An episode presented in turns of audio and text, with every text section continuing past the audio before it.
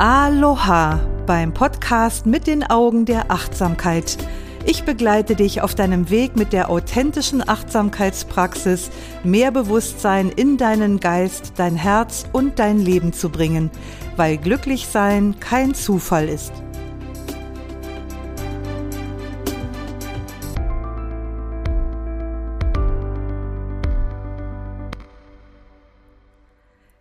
Hier ist wieder Doris Kirch, die Frau mit der Leidenschaft für Achtsamkeit. Und wir machen heute wieder weiter mit dem Thema gewaltfreie Kommunikation. Was hat die gewaltfreie Kommunikation mit Achtsamkeit zu tun. Ich möchte da noch mal kurz drauf eingehen für diejenigen, die vielleicht jetzt gerade erstmalig meinen Podcast hören und für alle anderen wird es vielleicht noch mal eine nette Wiederholung vom Anfang sein.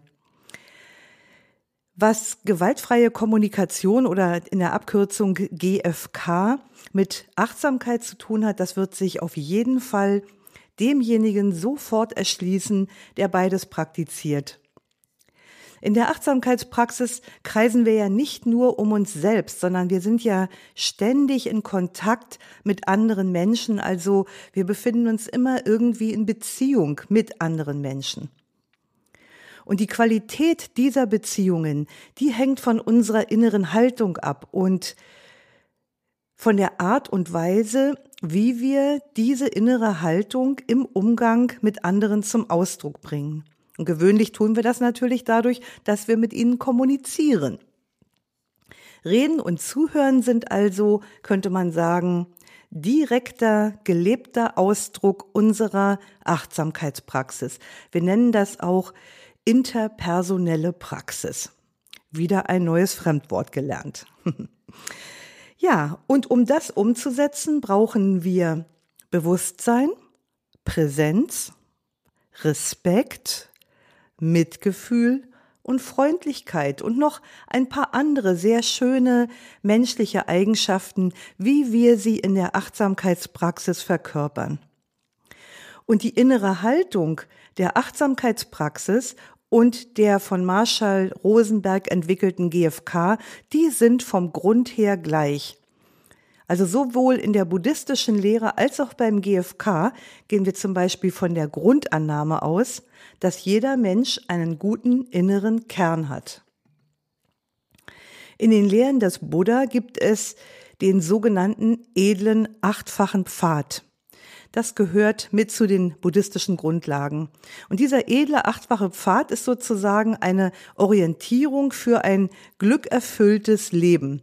Und eines dieser acht Pfadglieder ist die sogenannte rechte Rede. Also so wird das übersetzt. Und die GFK, also die gewaltfreie Kommunikation, die ist ein enorm hilfreicher Weg, um die rechte Rede auf eine wirkungsvolle Weise und vor allem konkret im Alltag umzusetzen. Weil man liest dann manchmal so Dinge in den buddhistischen Lehren und das ist je nachdem, wie das übersetzt worden ist, hört sich das ein bisschen sperrig oder unverständlich an. Aber hier geht's wirklich ganz klar um die Frage, wie kann ich das konkret und ganz pragmatisch in meinem Alltag umsetzen. Und da ist die GfK eine ganz wundervolle Möglichkeit der Umsetzung. Und wie du inzwischen weißt, wenn du fleißig meinen Podcast gehört hast, umfasst die GfK im Kern vier Komponenten, nämlich beobachten, ohne zu interpretieren, Gefühle, Bedürfnisse und Bitten. Mit den Bitten haben wir die GfK-Grundlagen in der letzten Folge abgeschlossen und ich hoffe, du bist jetzt so inspiriert, dass du dich am liebsten sofort ins Getümmel stürzen möchtest und damit anfangen willst, mehr gewaltfreie Kommunikation in dein Leben zu bringen. Tja, so ein Podcast hier, der kann die Themen natürlich immer nur irgendwie anregen. Das ist ja kein Medium, um das jetzt wirklich zu lehren oder im Lehren zu vermitteln. Ja, und wenn dann der Impuls angekommen ist, dann werden die meisten und vielleicht auch du erstmal damit beginnen, sich nach dem einen oder anderen Fachbuch umzusehen, um das Thema zu vertiefen und natürlich auch um Übungen zu finden, die dir dabei helfen, das Ganze im Alltag mit Leben zu füllen. So bin ich jedenfalls damals angefangen oder so habe ich damals angefangen damit. Ja, und mit den Büchern, das ist ja immer so eine Sache, ne? Also ich bin eine Person, die, um es mal mit Goethes Faust zu sagen, vom faustischen Drang besessen ist. Das meint, ich habe mein ganzes Leben hindurch gelernt und unglaublich viele Bücher gelesen. Und dabei ist mir irgendwann eine Sache aufgefallen. Im Grunde braucht man bei vielen Themen eigentlich nur ein Buch. Also wenn es eine Person gibt, die ein Standardwerk geschrieben hat, in dem sie das Thema erschöpfend, umfassend und gründlich behandelt hat, dann bieten weitere Bücher darüber oft keinen Mehrwert oder nur einen bescheidenen Mehrwert. Und wenn dann der Urheber einer Sache das Buch auch noch selbst geschrieben hat, dann ist dem oft gar nicht wirklich noch was hinzuzufügen. Also vielleicht schon mal also ich sag mal, grundsätzlich schreibt wahrscheinlich eher immer so einer vom anderen ab. Jedenfalls ist das manchmal so mein Eindruck. Fügt ein bisschen eigenes Wissen noch dazu und eigene Erfahrungen und er beleuchtet vielleicht das Ganze auch nochmal so aus einer etwas anderen Warte. Aber so richtig was sensationell Neues kommt dann oft nicht mehr dazu. Also ich habe manchmal das Gefühl, dass ich irgendwie dann immer wieder das Gleiche lese. Du kennst wahrscheinlich dieses täglich grüßt das Murmeltier. Und bei der GfK ist das zum Teil nicht anders. Und warum ich sage zum Teil, das wird noch deutlich, wenn ich im Einzelnen gleich auf die Bücher eingehen werde. Also grundsätzlich möchte ich gleich zu Beginn nochmal sagen, ich habe zwar viele Bücher zum Thema GfK gelesen und durchgearbeitet, aber natürlich nicht alle, ganz klar. Also das ist schon, was ich hier mache, ist schon so ein bisschen tendenziös und äh, bildet nicht ein, eine Essenz all dessen ab, was auf dem Markt unterwegs ist. Ich bin vor ungefähr 20 Jahren mit der GfK das erste Mal in Berührung gekommen und ich habe mir dann in den folgenden Jahren alle Bücher zugelegt, die damals auf dem Markt waren und die dann auch noch in der Folgezeit neu erschienen sind, bis ich dann irgendwann gemerkt habe, dass ich wirklich nichts Neues mehr erfahre, was ich nicht ohnehin schon weiß. Aus Anlass dieses Themas jetzt mit, also das im Achtsamkeitspodcast zu behandeln, habe ich mir mal die Bücher angeschaut, die in den letzten zehn Jahren so erschienen ist. Ich habe so gedacht, vielleicht hat sich ja da was getan, vielleicht ist irgendwas ganz sensationell Neues dazugekommen. Und ich muss sagen, und ich hoffe, dass ich hier niemandem Unrecht tue, also mir scheint, als wäre nicht wirklich etwas sensationell Neues dazugekommen. Ein bisschen Einschränkung muss ich noch machen dabei, aber das sage ich dann auch. Aber so im Großen und Ganzen muss ich sagen, ähm, ja, war ich da nicht, ja, war ich überrascht, dass da eigentlich gar nicht so viel Neues sich getan hat. Und dann möchte ich an dieser Stelle, deshalb habe ich gerade eben noch mal so gestutzt, weil mir dabei so eine Sache einfiel, wo ich gedacht habe, das will ich unbedingt jetzt mal in diesem Podcast auch erzählen als Warnung für dich noch mal und zwar also nicht für dich, sondern als Warnung vor der Buchsuche bei Amazon. Also was mir da passiert ist, war folgendes und ist auch direkt so ein bisschen exemplarisch leider inzwischen für Amazon. Ich habe so das Thema mir angeguckt, äh, gewaltfreie Kommunikation. Und dann guckt man ja gewöhnlich, machst du wahrscheinlich auch, wo gibt's so die meisten Rezensionen und vor allen Dingen auch so die besten Rezensionen. Und ganz früher, am Anfang von Amazon, war das echt mal eine verlässliche Größe, wo man wusste, boah, das haben ganz viele Leute gekauft und hielten es auch für wert, darüber was zu schreiben. Aber dann weiß man ja inzwischen, dass viele von diesen Rezensionen gekauft sind. Und so stolperte ich dann also auch über ein Buch, wo es um gewaltfreie Kommunikation mit Kindern ging. Und ich war wirklich überrascht, weil dieses Buch so scheinbar durch die Decke gegangen ist. Das hatte über 200 Rezensionen und fast alle hervorragend. Und so mein erster Impuls war, wow, muss ja ein super Buch sein. Das dachte ich bis zu dem Moment, wo ich mal genauer hingeguckt habe.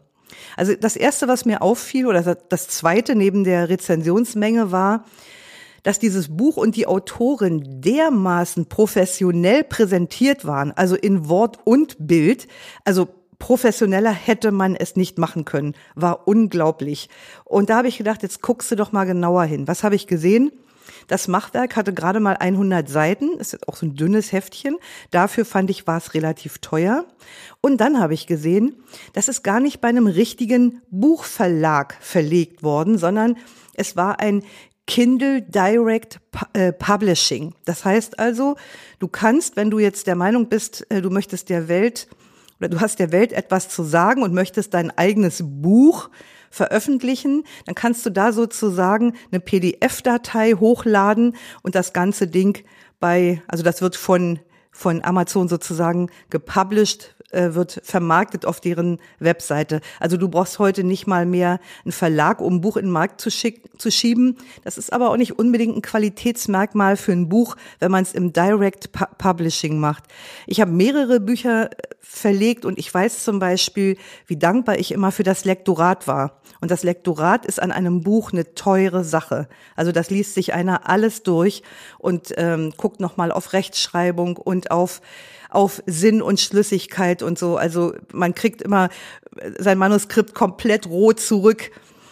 Das heißt nicht, dass man ein schlechtes Buch gemacht hat. Das ist ein völlig normaler Prozess.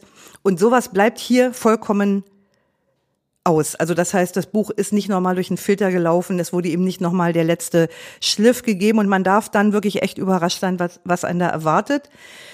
Interessant fand ich dann eben, dass ich das Gefühl hatte, dass es mehr Marketingtext gab als Inhalt mit diesen 102 Seiten. Also zumindest hatte ich so ein Gefühl von Gleichwertigkeit, was die Textmenge anbelangt hat. Okay, das kann jetzt also auch ähm, ein falscher Eindruck gewesen sein. Aber ich habe mir dann Tatsache diese Rezensionen mal genauer angeguckt. Die meisten Rezensionen waren wirklich enorm geschliffen, also auch marketingtechnisch voll auf die Zwölf.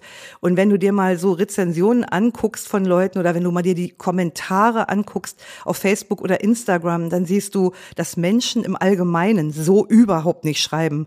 Und dann bin ich, habe ich mir mal die Rezensenten genauer angeguckt, also die Leute, die diese Rezensionen geschrieben haben. Und gleich bei der ersten bin ich gelandet, die hatte insgesamt 1000 300 und ein paar zerdrückte Rezensionen, die sie geschrieben hat. 1300. Also damit war klar, wo lang der Hase läuft. Und dann habe ich mal so durchgescrollt und habe gesehen, boah, alles fünf Sterne, fünf Sterne, fünf Sterne, fünf Sterne. Und dann habe ich mir noch ein paar andere angeguckt, also die auch Rezensionen geschrieben haben und überall das Gleiche. Also ich wollte das einfach noch mal so in aller Deutlichkeit sagen. Also ich fühlte mich wirklich so ein bisschen hinters Licht geführt und wenn du auf der Suche bist nach spezieller Literatur, dann guck da wirklich ganz genau hin, damit du nicht die berühmte Katze im Sack kaufst. Also so viel nochmal so by the way, sozusagen meine Erfahrung hier, als ich äh, auf der in der Recherchesuche unterwegs war. Ja, und dann noch eine kleine Anmerkung, nochmal so nebenbei, wenn du ein Buch kennen solltest, was ich hier nicht besprochen habe und was du vielleicht besonders wertvoll findest, dann poste das doch gerne bei dem Beitrag zu dieser Folge auf Instagram oder Facebook. Und damit die meisten Leser damit auch was anfangen können, wäre das schön, wenn du nicht nur Titel und Autor nennst, sondern auch dazu schreibst, was erwartet mich in dem Buch und was macht dieses Buch in deinen Augen als zu etwas Besonderem weil das kann auch den einen oder anderen Leser davor bewahren, das eine oder andere Buch quasi doppelt zu kaufen. Und nebenbei bemerkt, ich würde es auch schön finden, wenn wir darüber etwas Austausch hätten. Ja, wenn du grundsätzlich nach der Literatur zum Thema GFK suchst, dann möchte ich dir einen Verlag ganz besonders ans Herz legen. Also nicht nur, weil ich da selber Bücher verlegt habe und den Verlag total gerne mag. Ich möchte ihn vor allem deshalb empfehlen, weil er der Verlag für gewaltfreie Kommunikation ist. Also die wesentlichen und wichtigsten Bücher zum Thema sind bei Junfermann verlegt. Also ich habe hier gerade den Stapel vor mir auf der vor der Nase und das sind fünf oder sechs Bücher alleine, die von Junfermann sind. Und nebenbei bemerkt ist Junfermann auch der deutsche Fachbuchverlag für Psychologie und Pädagogik schlechthin. Aber jetzt mal so genug mit der Werbung.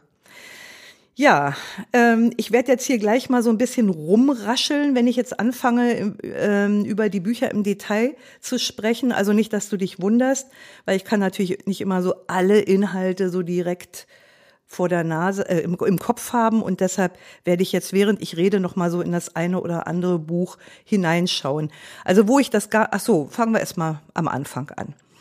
Also ganz grob lassen sich die Bücher über gewaltfreie Kommunikation so in vier Oberbereiche einteilen. Da gibt es zum einen die Grundlagenbücher, dann gibt es spezielle Lernbücher, dann gibt es Bücher zur gewaltfreien Kommunikation für bestimmte Lebensbereiche, also zum Beispiel Kinder, Beziehungen, Konflikte, Business. Und es gibt dann noch vertiefende oder ergänzende Literatur rund um das Thema achtsame Kommunikation. Das, man hat das ja immer, wenn man so ein Hauptthema hat, dass sich auch immer so ein paar periphere Sachen rundherum bilden, die auch sehr hilfreich sind eben zum Vertiefen oder zum Ergänzen. Ja, das sind jetzt also meine Top 8, die ich dir hier vorstellen möchte. Und das erste Buch heißt Gewaltfreie Kommunikation schlicht und ergreifend und ist vom Meister itself, also vom Meister höchstpersönlich. Es ist das Standardwerk und damit ist es ein Muss. Und also ähm, ich finde das immer total wichtig, dass wenn jemand so etwas entwickelt hat, was auch in der Welt so eine Tragweite bekommt, dass man den Meister im Original gelesen hat. Also auch wenn Marshall Rosenberg nicht mehr lebt und auch schon etwas älter war, also der ist irgendwann in den 1930er Jahren geboren und hat ähm, zum Teil vielleicht auch eine etwas ältere Sprache. Das ist nicht immer ganz auszumachen. Ist das jetzt eigentlich der Autor gewesen mit dieser Sprache oder war das der Übersetzer oder die Übersetzerin? Das haben wir nämlich auch hier bei diesem Buch ähm, dieses Buch, das ist eine scheußliche Übersetzung. Und ich weiß nicht, ob das, wie gesagt, an der Übersetzung liegt oder an dem Ursprungswerk, kann ich nicht sagen. Also es ist eine ziemlich hölzerne, uncharismatische Sprache, sehr verschwurbelt an vielen Stellen. Also den Begriff verschwurbelt werde ich wohl noch öfter in diesem Podcast verwenden. Also ähm, macht das Lesen nicht unbedingt zum Vergnügen, aber Dennoch, es ist das Standardwerk und du solltest es wirklich gelesen haben. Und noch so nebenbei, by the way, ähm, Rosenberg hat noch weitere Bücher geschrieben. Ich würde sie, ich habe sie jetzt mit Absicht hier nicht aufgenommen, weil ich die auch gelesen habe vor vielen Jahren und ich da eben genau dieses Gefühl hatte, ich lese immer nur das Gleiche. Also es waren irgendwie noch mal andere Episoden. Also Marsha Rosenberg arbeitet in seinen Büchern sehr viel mit äh, Beispielen aus seiner Praxis, was das Ganze auch sehr anschaulich macht. Manchmal ist es ein bisschen viel, ist eben amerikanisch so. Ähm, aber auf der anderen Seite, es geht wirklich ja immer um das gleiche Prinzip. Man findet auch noch mal so die eine oder andere neue Übung oder Herangehensweise dabei. Und wenn man jetzt ein echter Groupie ist oder wenn du ein echter Groupie bist, dann würde ich die alle lesen. Aber wenn du ein bisschen aufs, aufs Geld gucken musst und auf die Zeit gucken musst oder möchtest, dann würde ich sagen, bist du mit diesem Standardwerk erstmal sehr gut bedient. Die anderen Bücher von ihm, das sind eigentlich eher mehr Heftchen, die haben so zwischen 64 und 72 Seiten und die greifen dann immer so Triggerthemen auf. Also immer die Big Five, sage ich immer, in dem Fall sind es mal sechs. Liebe, Familie, Beziehung, Wut oder Ärger, Selbstliebe und Konflikte. Also er hat sozusagen zu diesen in Anführungsstrichen Big Five jeweils nochmal was geschrieben über den GfK-Prozess, was aber so von der Sache her natürlich nie was Neues ist. Aber das kannst du ja dann selber gucken, ob du das machen willst. Ich würde dir das Buch auf jeden Fall zum Einstieg erstmal ans Herz legen. Das zweite Buch ist von Al Weckert, schreibt sich wie Al Bundy, ähm, heißt gewaltfreie Kommunikation auch und äh, ist aus dieser Für Dummies Reihe. Also ich finde das irgendwie immer ziemlich dämlich mit diesem Für, äh, für Dummies. Aber gut, das Buch selber ist schon empfehlenswert. Ich sage auch gleich warum. Auf den ersten Blick dachte ich erstmal nee. Also ich merkte so beim Lesen, ach Gott, der liebe L hat das Rad nicht zum zweiten Mal erfunden.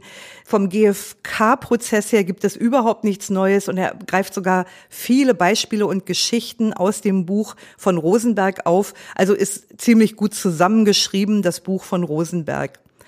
Aber es gibt dennoch ein paar Punkte, weshalb ich dir das Buch ans Herz legen möchte. Also zum ersten Mal, er hat das mit der Sprache in den Griff gekriegt. Also ähm, Al Weckert hat eine sehr angenehme, klare, also bisweilen für mich schon fast zu nüchterne Sprache, während Rosenberg eben manchmal so eine etwas verschwobelte Therapiesprache hat, die mich so an meine therapeutischen Ausbildung erinnert hat von vor 30, 35 Jahren, wo das immer hieß so, ähm, was macht denn das jetzt mit dir? Oder schau doch mal, was das mit dir zu tun hat. Und das hat manchmal in der GfK auch so einen Anklang und ich finde das total unangenehm. Vielleicht bin ich einfach noch ein bisschen traumatisiert von früher. Aber gut, whatever. Al Weckert hat dann noch etwas gemacht, was man gut oder schlecht finden kann. Er hat das Buch mit recht viel kognitivem Wissen angereichert. Also zum Beispiel über verschiedene Kommunikationstheorien und über das Konzept der Spiegelneurone und verschiedene andere Dinge noch. Und ich habe dabei so ein bisschen gemischte Gefühle, weil zum einen macht Wissen ja per se nicht dümmer, aber zum anderen braucht GFK das nicht. Also der Prozess für sich ist rund. Und jetzt so viel kognitives Wissen da drin zu haben. Also ich, mich hat das eher so ein bisschen überfordert und auch so ein bisschen verwirrt, dass ich manchmal so gar nicht mehr so richtig wusste, was ist jetzt eigentlich noch GFK und was ist es nicht. Aber wie gesagt, es gibt vielleicht den einen oder anderen, der sagt, nö, ich finde das total klasse, dann ist es wirklich eine schöne Bereicherung. Und toll finde ich an diesem Buch auch die vielen Übungen. Und zwar bietet er Gruppen zum, äh, Übungen für Gruppen an, aber auch zum Selbststudium. Er bringt ganz viele eigene Erfahrungen aus seiner Arbeit als Mediator mit ein, finde ich auch total gut. Und was, wo, wofür er also auch echt von mir ein Herzchen bekommen hat, das sind die kommentierten Literaturempfehlungen. Also ich finde das ja immer richtig cool, wenn einer nicht nur Literatur reinballert, Namen, Daten, Zahlen, Fakten oder so, sondern wenn er auch mal ein Wort dazu sagt, was erwartet mich da hat mir sehr gut gefallen. Und er hat dann auch noch in seinem Buch ähm, ein paar Tipps darüber, worauf sollte ich achten, wenn ich mich in GFK ausbilden lassen möchte. Fand ich auch noch mal so ganz gute, hilfre hilfreiche Hinweise für diejenigen, die Tatsache vielleicht überlegen, diesen Weg wirklich richtig mehr zu vertiefen. Okay, also das war gewaltfreie Kommunikation für Dummies. Kommen wir zum dritten Buch. Das ist nochmal von Al Weckert und das nennt sich Grundlagenseminar Gewaltfreie Kommunikation. An der Stelle möchte ich übrigens mal kurz was anderes einschieben. Ähm, nicht, dass du jetzt hier die ganze Zeit verzweifelt mitschreibst. Ich habe was völlig Geniales gemacht. Ich habe nämlich gestern einen Post auf Instagram und Facebook gestellt, richtig schön gestaltet und da kannst du durchswipen und alle Buchtitel mit einer kurzen, mit einem kurzen Text von mir findest du dort in einem Beitrag. Also da kannst du dich einfach durchswipen und du wirst das Buch, was dich jetzt gerade besonders angesprochen hat, dann direkt dort wiederfinden. Ich habe gedacht, das wäre jetzt blöd, wenn ich das am Ende sagen äh, wollte, was ich eigentlich vorhatte. Aber mittendrin fiel mir ein, ist vielleicht gut, das jetzt mal zu erwähnen. Ja, also Grundlagenseminar Gewaltfreie Kommunikation von Erl Weckert. Und dieses Buch von Erl punktet durch eine Besonderheit. Das enthält nämlich eine DVD. Und das ist total klasse, wenn du überwiegend visuell orientiert bist, bist, dann wirst du das lieben. Hier kann man GFK sozusagen am lebenden Objekt studieren. Also diese, durch diese DVD äh, bekommt man einen Einblick in die Methode und in den Ablauf eines GFK-Seminars. Und geeignet ist das sowohl für Trainer als auch für Neueinsteiger. Und es ist nochmal ein Buch, was sehr viele tolle Beispiele und Übungen hat. Das hat mir auch sehr gut gefallen. Also deshalb würde ich auch dieses Buch wirklich empfehlen. Okay, kommen wir zum Buch Nummer vier. Das nennt sich Trainingsbuch zur gewaltfreien Kommunikation und ist von Ingrid Holler. Oh war ja, das ist die, die das Buch von Marshall Rosenberg übersetzt hat, fällt mir gerade auf. Also das muss wohl doch an Marshall gelegen haben, denn in ihrem Buch ist mir das mit der schlechten Sprache nicht so aufgefallen. Ja, whatever. Also dieses Trainingsbuch ist eins der beiden mir bekannten Übungs- und Trainingsbücher. Zum anderen komme ich dann als äh, nächstes. Und die sind beide schon sehr lange auf dem Markt. Also die habe ich könnte sein, dass ich das vor 20 Jahren durchgearbeitet habe. Und ich habe mal geguckt, das liegt jetzt in der achten Auflage vor. Und ich finde dieses Buch, ich habe da schon lange nicht mehr reingeguckt, aber habe ich jetzt mal noch mal gemacht. Ich finde es wirklich sensationell. Die hat zu allen Themen, die äh, wichtig sind für die GfK, hat sie wirklich ganz, ganz tolle Gruppenübungen, Schreibübungen, Visualisierungsübungen. Also ja, das Buch ist auch schon Tatsache 20 Jahre alt. Also wirklich richtig klasse. Also auch wenn du mal ähm, in Gruppen Übungen machen möchtest, findest du ein Füllhorn an ja, Übungen und Trainingsmöglichkeiten. Und was ich schön finde, ist, sie hat jetzt ähm, nicht so Rosenberg zusammengeschrieben sozusagen, sondern sie hat auch ganz viel von ihrer eigenen Praxis und eigenen Erfahrung eingebracht. Also ich hatte den Eindruck, dass das mein Wissen und mein Verständnis direkt auf die gewaltfreie Kommunikation bezogen und auf bestimmte Aspekte nochmal vertieft hat, obwohl es in Anführungsstrichelchen ja nur ein Trainingsbuch ist. Also sie war auch bekannt mit Marshall Rosenberg, soweit ich das weiß. Und ähm, ich glaube, sie wollte das einfach als Ergänzung zu seinem Buch schreiben, was es definitiv auch ist. Aber eine sehr gelungene Ergänzung kann ich dir nur wirklich ans Herz legen. Okay. Das war also das vierte Buch, das fünfte Buch, das ist wie gesagt auch ein Übungs- und Trainingsbuch. Das habe ich jetzt leider nicht mehr vorliegen. Ich habe es nicht gefunden. Ähm, Kenne ich aber auch noch von sehr, sehr langer Zeit. Das heißt auch wieder mal gewaltfreie Kommunikation und dann das 14 Wochen Übungsprogramm. Und das Buch ist von Lucy Loy. Und weil ich es nicht mehr vorliegen habe, habe ich dann auch noch mal bei Amazon geguckt. Es gibt nur eine Rezension dafür und sie ist vernichtend. Und ich finde, das wird dem Buch nicht gerecht. Also ich habe noch in Erinnerung, dass man das Buch inhaltlich durchaus etwas hätte kürzen können. Also es war schon sehr ausführlich. Aber wenn du die Geduld und die Gelassenheit aufbringst, dich da wirklich ja einzulassen, dann ist das wirklich bereichernd. Und ich weiß auch noch, dass dieses Buch für mich ebenfalls ein Füllhorn war für ganz verschiedene Übungen, für meinen eigenen Prozess und auch für Gruppenprozesse. Also deshalb würde ich auch, wenn du wirklich richtig tief eintauchen wirst, also wenn du jetzt einfach nur mal üben willst, dann fang einfach mit Ingrid Holler an. Und wenn du sagst, habe ich geübt, kann ich, kenne ich, dann würde ich mir nochmal das Buch von Lucy Loy besorgen. Ja, und dann kommen wir zu einem Buch von Mary Mackenzie. Das ist jetzt meine Vorstellung Nummer sechs hier. Das heißt In Frieden leben. Tägliche Meditationen für ein Leben voller Liebe, Heilung und Mitgefühl. Und was soll ich dir sagen? Ich liebe dieses Buch.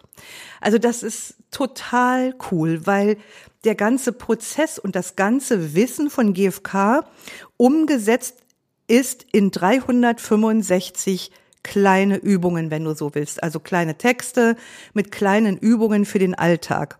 Also wenn du die Energie aufbringst, dann kannst du dir dieses Buch kaufen und dich hinsetzen und jeden Tag eine Seite aufschlagen und über ein ganzes Jahr hindurch dich sozusagen ja durchs Jahr tragen lassen mit diesem Buch in gewaltfreier Kommunikation. Und ich finde das deshalb einfach so schön, weil es einem ermöglicht, wirklich am Thema dran zu bleiben. Das Buch aufschlagen, hinlegen, liegen lassen und dann immer wieder jeden Tag sich seinen Text durchlesen und seine Übungen mit in den Tag nehmen und ich gucke jetzt hier noch mal rein. Ein paar Dinge wiederholen sich natürlich. Das kann man gar nicht anders sagen. Ja, Inhaltsverzeichnis gibt jetzt gar nicht so viel her. Da steht immer Meditation für Januar, Februar und so weiter und so fort. Aber im Großen und Ganzen habe ich dazu eigentlich alles gesagt. Und äh, Mary McKenzie, die ist übrigens auch äh, selber tätig am Center for Nonviolent Communication, äh, was der Marshall Rosenberg gegründet hat. Ist also auch eine echte Fachfrau, die zum Thema wirklich was zu sagen hat. Das ist mir auch immer wichtig. Ich bin so kein Freund von Sekundärliteratur. Ja, also dieses Buch, wie gesagt, sie hat auch eine ganz schöne Sprache dabei. Also mich begeistert dieses Buch, ist eine ganz schöne Schwarte, hat irgendwie 320 Seiten oder so, aber absolut empfehlenswert. Okay. Kommen wir zum Buch Nummer 7. Das hat den schönen Titel Erfolgsfaktor Menschlichkeit und ist von Gabriele Lindemann und Vera Heim. Ich kenne und schätze Gabriele Lindemann persönlich und ich war ihr und ihrer Mitautorin total dankbar, dass sie vor etlichen Jahren dieses Buch geschrieben hat. Und Gabriele ist auch ein echtes Urgestein in der GfK. Ich glaube nicht, dass sie in ihrem Leben schon mal irgendwas anderes gemacht hat und sie ist in meinem Alter. Also sie ist auch enorm erfahren als Beraterin. Ja, wie ich schon mal gesagt habe, warum bin ich ihr so dankbar dafür? Ich habe ja schon erwähnt, dass die GfK-Sprache manchmal so ein bisschen verschwurbelt ist, also so ein bisschen so pädagogisch, therapeutisch klingt. Und bevor ihr Buch rauskam, habe ich gedacht, dass ich GfK wirklich nur sehr schwer auf diese Weise in Unternehmen anbieten kann, beziehungsweise ich habe das Tatsache auch einmal gemacht und ich erinnere mich noch heute, an die teilweise verständnislosen Gesichter der Teilnehmer, die einfach überhaupt nicht verstanden haben, was ich von ihnen wollte. Und die haben einfach so dieses, das GFK-interne sozusagen, diese Haltung, ähm, das, die konnten das nicht übersetzen in ihre Arbeitssprache, in ihren Alltag da kam immer nur wieder dieses, ja, wenn einer das und das sagt, was mache ich denn dann und dann? Und äh, ich habe mich da echt nicht mit Ruhm bekleckert mit dieser Veranstaltung. Und wie gesagt, damals gab es leider das tolle Buch von Gabriele Lindemann und Vera Heim noch nicht. Also das Thema brauchte wirklich eine Übersetzung für den Berufsalltag, um es für Business und Management tauglich zu machen. Und dieses Buch Erfolgsfaktor Menschlichkeit, das ist ein Praxishandbuch, um zu lernen, wie man wertschätzend führt und wie man wirksam kommuniziert im Arbeitskontext.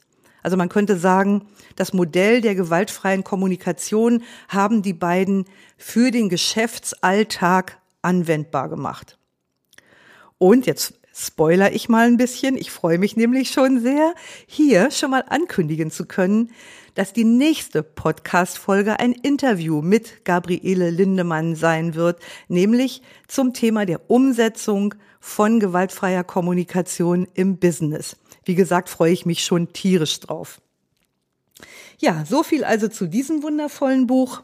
Und dann kommen wir zum letzten Buch, und ach, da schlägt mein Herz nochmal in ganz besonderer Weise, auch wenn es jetzt kein Buch ist, wo es direkt um GFK geht. Es heißt In Achtsamkeit zueinander finden und ist von Werner Heidenreich. Untertitel Die buddhistische Sprache der Liebe. Ach ja, dieses Buch liebe ich aus einem ganz besonderen Grund sehr. Werner Heidenreich folgt nämlich auch dem Weg des Buddha. Und er hat aus dieser Perspektive über die Geisteshaltungen Respekt, Liebe und Mitgefühl im menschlichen Miteinander geschrieben. Und ich finde, er schreibt schön und mich haben seine Überlegungen zur harmonischen Gestaltung von Beziehungen, Partnerschaften, Freundschaften oder auch Verwandtschaften sehr inspiriert. Also das ist ein Buch, was ich immer wieder lesen kann, auch wenn es jetzt nicht direkt mit GFK zu tun hat. Es unterstreicht aber die lebensfördernde innere Haltung der gewaltfreien Kommunikation. Und wie du ja schon weißt, ist das von, ja, das tragende Element von diesem Prozess überhaupt. Ja, und das war's jetzt mit meiner, mit meinen Buchvorstellungen zu diesem Thema. Und du weißt ja, ich mag das total gerne am Anfang auch immer noch was Schönes vorzulesen. Das klappt nicht immer, aber heute ja. Es ist nämlich aus diesem Buch von Werner Heidenreich. Einen kleinen Text noch so zur Inspiration und zur Erbauung. Und zwar geht es da speziell um das Hören. Und ich finde das sehr schön, was er hier schreibt. Wahres Hören findet mit unseren Herzen statt und ist eine Aktivität, die auf Metta, dem liebevollen Geist basiert. Hören ist eine Kunst, die unsere ganze Aufmerksamkeit erfordert, die erlernt sein will und in die wir immer tiefer hineinwachsen können. Wahres Hören ist Meditation, heißt ruhig werden, den Geist sammeln und ihn auf das Hören konzentrieren. Wir haben in unseren Achtsamkeitskreisen ein Ritual, das uns an die Kunst des Hörens erinnern möchte. Ergreift eine Person das Wort, legt sie zuvor die Hände zusammen und grüßt die Teilnehmerinnen und Teilnehmer, die ihrerseits die Hände zusammenlegen und zurückgrüßen. Damit wird gezeigt, ich möchte euch etwas von mir mitteilen. Und umgekehrt drückt die Gruppe aus, wir hören dir mit ganzer Aufmerksamkeit zu. Wir bleiben beim Hören und unterbrechen die sprechende Person nicht. Manchmal rezitieren wir am Anfang einen kurzen Text. Wir wollen still werden und lauschen. Wir sind entschlossen, mit wachem Geist, offenem Herzen und unserer ganzen Aufmerksamkeit zuzuhören. Wir werden unvoreingenommen hören ohne zu beurteilen und ohne zu beeinflussen. Unser Hören wird so kraftvoll sein, dass sich Verstehen und Mitgefühl entwickeln werden. Jedes achtsame Hören ist zugleich ein Geschenk an unsere Mitmenschen, denn jemandem aufrichtig, mit offenen Ohren und freiem Geist zuzuhören, ist eine Zuwendung, die allein bereits viele Leiden heilt, Streit oder Feindseligkeit mindert und Nähe und Wärme schafft.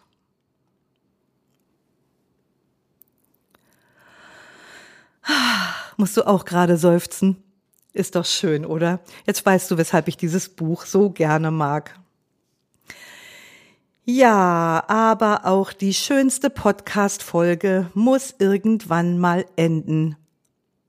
Und ich möchte heute nochmal meine Bitte erneuern, meinen Podcast mit den Augen der Achtsamkeit auch anderen Menschen bekannt zu machen.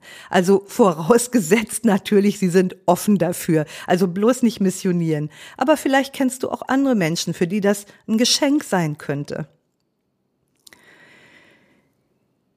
Ja, und dann gibt es wieder einen Post auf Instagram und Facebook zu dieser Folge. Und wenn du magst, dann hinterlass mir dort gerne deine Gedanken oder auch einfach einen freundlichen Gruß. Du findest mich unter doris.kirch.achtsamkeit. Und denke daran, save the date. In der nächsten Folge gibt es ein inspirierendes Interview mit der GfK Business Trainerin Gabriele Lindemann. Schön, dass du heute wieder mit dabei warst. Lausche, lerne, liebe und lass uns mit Leichtigkeit leben. Bis nächste Woche, deine Doris.